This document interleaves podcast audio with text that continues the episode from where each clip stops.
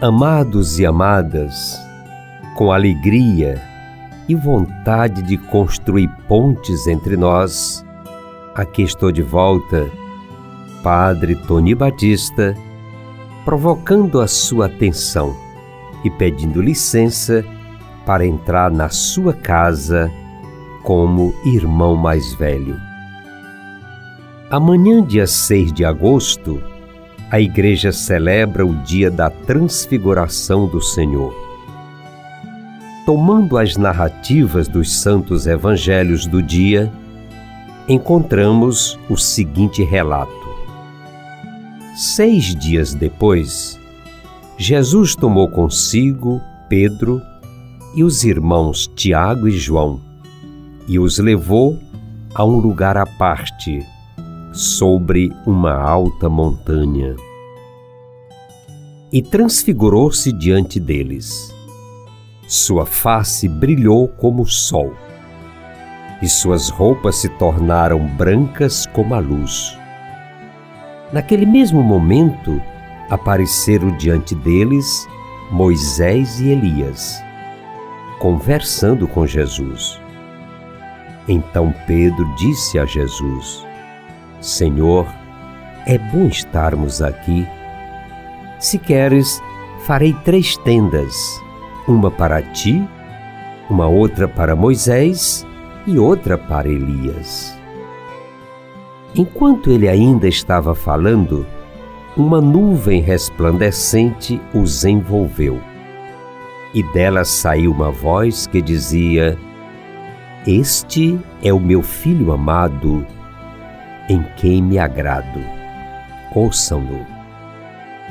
Ouvindo isso, os discípulos prostaram-se com o rosto em terra e ficaram assustados. Mas Jesus se aproximou, tocou neles e disse: Levantem-se, não tenham medo. E erguendo ele os olhos, não viram mais ninguém a não ser Jesus. Enquanto desciam do monte, Jesus lhes ordenou: Não contem a ninguém o que vocês viram, até que o Filho do Homem tenha sido ressuscitado dos mortos. Amados e amadas, a transfiguração não é somente um dos fatos mais lindos e extraordinários da vida de Jesus mas é também protótipo da nossa vocação. Vocação de todo ser humano. A transfiguração é sem dúvida dom de Deus, mas também é uma busca nossa. Querer transfigurar-se, deixar-se transfigurar. A transfiguração precisa acontecer não somente na nossa vida pessoal, mas também na vida familiar, coletiva, comunitária. Cada um de nós deve ser uma presença amiga que ajuda no processo de transfiguração do outro. A partir desta ótica, entendemos que a promoção humana é sempre lugar de transfiguração subamos o Monte Tabor. Deixemos-nos transfigurar pelo Senhor e sejamos agentes de transfiguração para quem está no nosso caminho. E não nos esqueçamos que a Eucaristia é alimento dos transfigurados e alimento que nos transfigura. Ajudando a nossa curiosidade, deixo aqui rápidas informações sobre o Monte Tabor. Tudo de domínio público.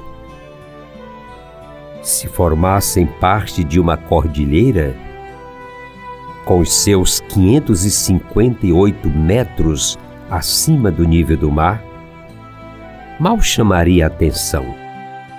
Mas devido ao seu isolamento, a sua forma cônica, que faz lembrar a de um vulcão, embora seja de origem calcária, e por se elevar mais de 300 metros acima do terreno em volta, parece ter uma altura imponente. Destaca-se a notável vegetação das suas encostas, coberta de carvalhos, aroeiras e plantas silvestres, e na primavera de lírios e açucenas. Do seu cume, um amplo planalto onde também abundam os ciprestes, avista-se um panorama belíssimo. Estas características converteram o Monte Tabor em lugar de culto dos povos cananeus antigos, que adoravam os ídolos nos lugares altos e também em fortificação militar, como vigia sobre a região. Houve de ambos nesse lugar, onde as marcas da presença humana remontam a 70 mil anos. Olhando à distância, numa vista panorâmica, temos o vale de Adreslon e, no fundo, a depressão do Rio Jordão. Levantando o olhar, vemos à esquerda o mosteiro e a igreja grego-ortodoxa. Foram construídos no século XIX sobre ruínas da época dos cruzados. Na parte mais alta do monte, destacam-se a Basílica da Transfiguração, orientada para o leste, e o convento franciscano. A Porta do Vento fica fora desta perspectiva. Meus amados e minhas amadas, eu sou gratidão pela sua importante companhia. Em espírito, subamos o Monte Tabor e deiximo-nos transfigurar pela glória do Senhor. Muito obrigado.